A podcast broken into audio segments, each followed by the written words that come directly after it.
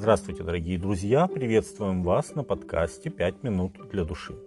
Иисус Христос, без сомнения, был очень сильной личностью. И выражалось это даже не в том, что Он усмирял бурю на море.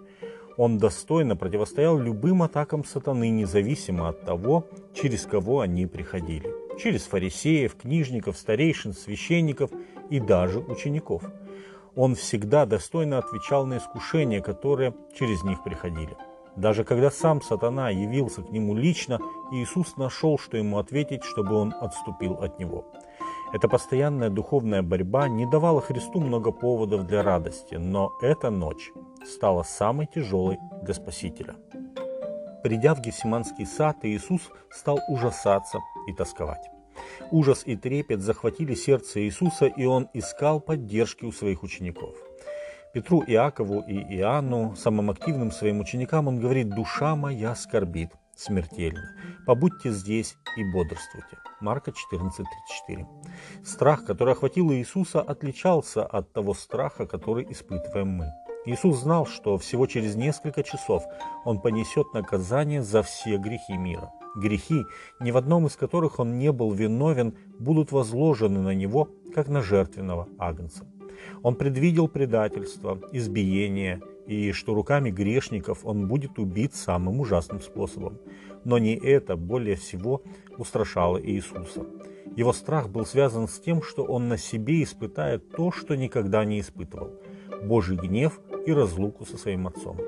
Он трижды молился отцу, если возможно, доминует меня чаша сия. А потом добавлял, но да будет не как я хочу, но как ты. Марка 14.36. Это была самая сильная атака сатаны, который понимал, что если Христос избежит креста, война, начавшаяся еще на небе, будет выиграна сатаной на земле.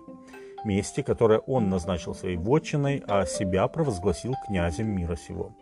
Ни одной спасенной души не будет с Господом, если Божий Сын не понесет на себе проклятие греха.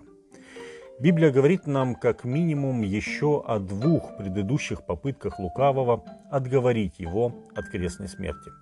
Один раз во время искушения в пустыне, когда сатана предложил Иисусу все царства мира в обмен на поклонение. Матфея 4.8. А второй раз, когда сатана заговорил устами Петра, когда тот стал прикословить Иисусу, поведавшему ученикам о грядущих страданиях и смерти. Тогда Иисус прямо сказал Петру, «Отойди от меня, сатана». Марка 8.32.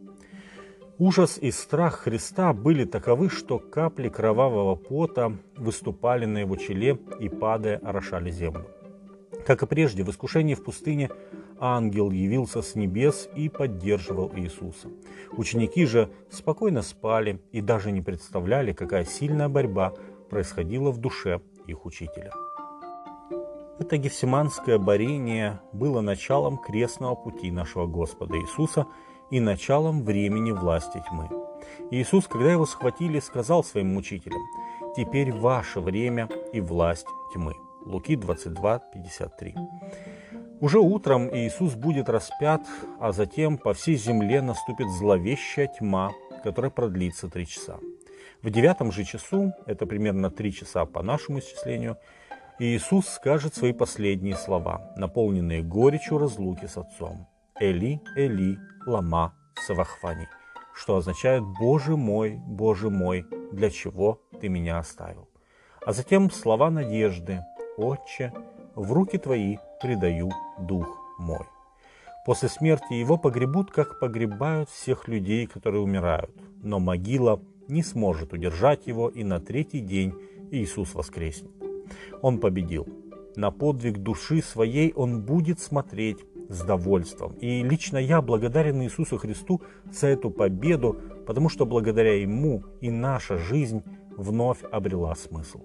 Мы более не обреченные падшие создания, а искупленные грешники, объятые Божьей благодатью. Наш Господь на деле показал, как Он нас возлюбил и как мы Ему дороги. С вами были «Пять минут для души» и пастор Александр Гумоздинов.